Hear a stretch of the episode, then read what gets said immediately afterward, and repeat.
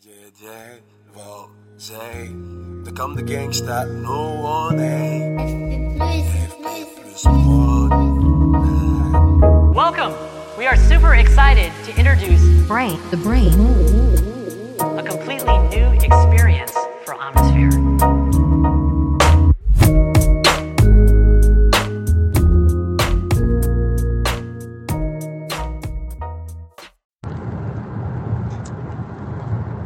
Chers amis, chers antifragiles, bien le bonjour. J'enregistre cet épisode juste après avoir enregistré celui que vous avez eu deux semaines auparavant. Donc, euh, pour moi, il s'est passé quelques heures. Pour vous, il s'est passé deux semaines. Parce qu'on va rester dans euh, le même propos, la même teneur de propos. À savoir la critique du monde alternatif. Et certaines réflexions que j'entends autour de moi, euh, qui me font un peu bondir. Vous savez à quoi on, on, on voit quelqu'un justement qui n'a pas compris le message euh, C'est qu'il essaye de vous convaincre qu'il a raison et que les autres ont tort. Ça, pour moi, c'est euh, profondément révélateur d'un esprit instable. C'est-à-dire que euh, ce qu'on essaye de prêcher dans, dans, le monde alternatif de manière générale, hein, il y en a qui, qui le font pas, hein, évidemment, évidemment. Mais euh, quand c'est mal fait, euh, on est encore une fois, comme je vous l'ai dit la dernière fois, dans ce monde duel de euh, c'est la recherche et la science et la doxa, ce que vous voulez, qui a tort et qui nous oppose, qui fait que les hommes se sont éloignés de la nature, etc.. Et nous, le monde alternatif, parce qu'on est connecté au sensible, connecté au vivant, vous voyez tous ces termes qui pour eux en fait sont très creux. Euh, ils en ont une représentation, mais qui est très individuelle. Euh, on n'est pas du tout d'accord, chacun, euh, encore une fois, sur les termes, quoi. Bref, ils utilisent des termes qu'ils ne maîtrisent pas vraiment. Euh, parce que nous, on est proche du monde sensible, etc. On a raison. Et en fait, ils tombent dans le même piège que les personnes qui le critiquent. C'est-à-dire, ils, ils disent des il faut, il faut faire ceci, il faut faire cela. Ils retombent dans le même système pyramidal de moi, j'ai trouvé la, vérité. Je sais. Je sais que le monde sensible, etc., etc. Je sais que ça marche comme ci et pas comme ça. Et donc, on est en, en absence totale d'humilité. Un manque d'humilité qui est flagrant, quoi. Et avec un propos qui serait celui de la vérité ultime, quoi. J'ai compris. Alors que, généralement, dans les premiers temps, ces propos du monde alternatif se basent sur quoi? Sur les euh, connaissances ancestrales, sur le, la transmission des, des, des, anciennes cultures. On parle de, de, de bouddhisme, de la culture euh, yogique, de, de l'Inde, des Indiens d'Amérique, euh, même en Europe, des, des, anciennes cultures grecques, etc., des philosophes grecs, tout ça.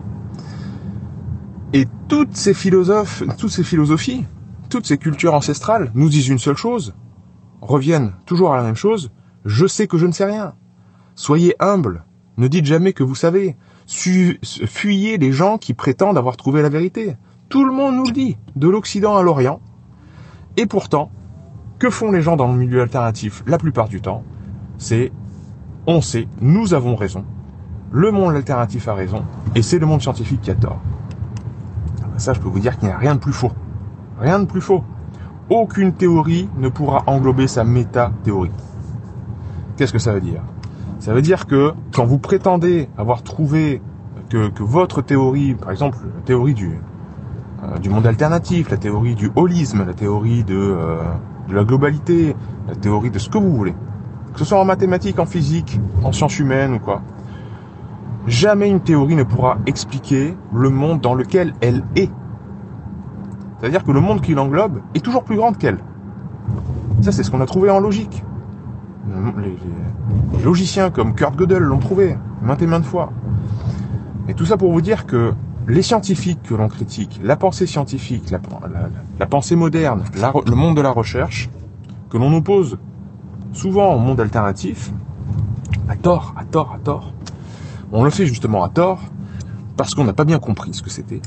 Et que le, les 1% de chercheurs qui ont vraiment été révolutionnaires, je pense à Richard Feynman, je pense à Albert Einstein évidemment, à Schrödinger, à, à Heisenberg, à Paul Dirac, euh, Paoli, bref, tous ces grands chercheurs-là, ils étaient bien plus proches de la nature que n'importe, que, que 99% de nous, de nous, d'entre nous, bien plus proches.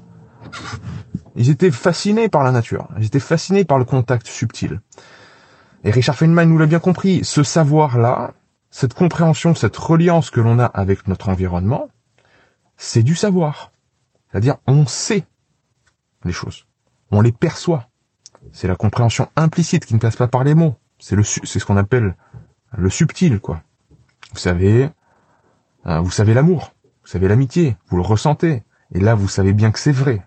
Bon. Mais ça, ça ne doit pas du tout correspondre, ne faites pas l'amalgame, avec la connaissance, avec le fait de comprendre les choses. Savoir et comprendre, c'est bien différent. Savoir, c'est immédiat, c'est notre intelligence immédiate du monde que l'on a, et qui est vrai, hein, qui est vrai.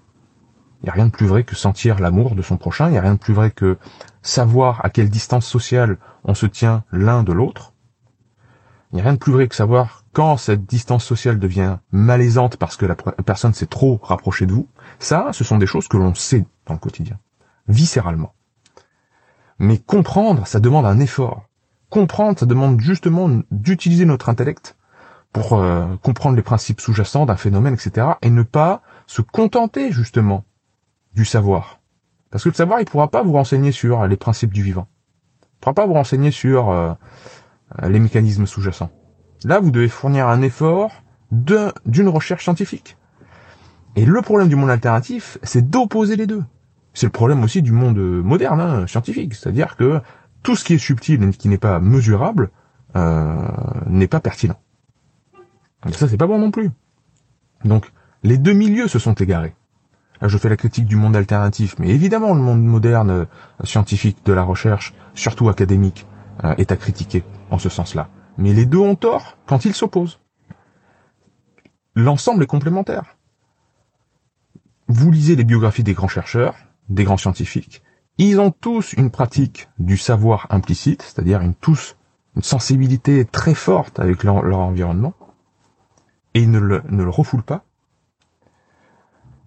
Et d'un autre côté, ils passent leur temps dans la compréhension. La compréhension explicite, celle qui passe par les mots. Et ils font le meilleur des deux mondes. Si on ne fait pas le meilleur des deux mondes, le monde alternatif va rester uniquement dans le monde subtil, à utiliser des termes comme énergie, temps, etc., que je vous bassine avec, qu'il ne maîtrise pas, et on va continuer à passer par des, pour des farfelus aux yeux du monde académique, qui va dire, non mais vous, vous parlez de choses que vous, vous utilisez des termes que vous comprenez pas, et les mondes, le monde alternatif va continuer à dire, ouais mais vous, les scientifiques, chercheurs, académiciens, euh, vous ne savez pas, vous ne connaissez pas le monde subtil. Et euh, on va continuer dans, dans la dualité comme ça. Il faut utiliser euh, toutes les armes que nous donne la nature. Une citation célèbre qui dit La nature nous enseigne par les extrêmes. Ben oui, la nature nous enseigne par les extrêmes. Nous avons ces deux pôles en nous. Utilisons-les. Arrêtons de les opposer. Et donc, vous verrez très bien les gens euh, dans, ces deux pôles qui sont justement euh, qui ont des lacunes, c'est euh, qu'ils s'énervent très facilement, qu'ils essayent de vous prouver qu'ils ont raison et que vous avez tort, hein, qu'ils détiennent eux la vérité des choses, qu'ils ont compris eux, donc un manque total d'humilité, et ils passent par l'énervement. C'est-à-dire que s'ils avaient compris véritablement, hein, mais ils seraient sereins, je serais pas du tout énervé. Hein et donc ça, ça vous permet d'avoir une grille de lecture par rapport à tout ça, par rapport à, ce genre de discours-là que je vois traîner partout. Hein. C'est ils ont tort, nous avons raison, mais euh, il faut arrêter. Il faut arrêter. Il y a, il y a de la sagesse et de l'humilité à avoir dans tous les domaines. Voilà. Nouveau coup de gueule. vous l'avez compris. Mais euh, je pense que c'est très très très très très important. Je vous embrasse bien fort les antifragiles. Bye bye.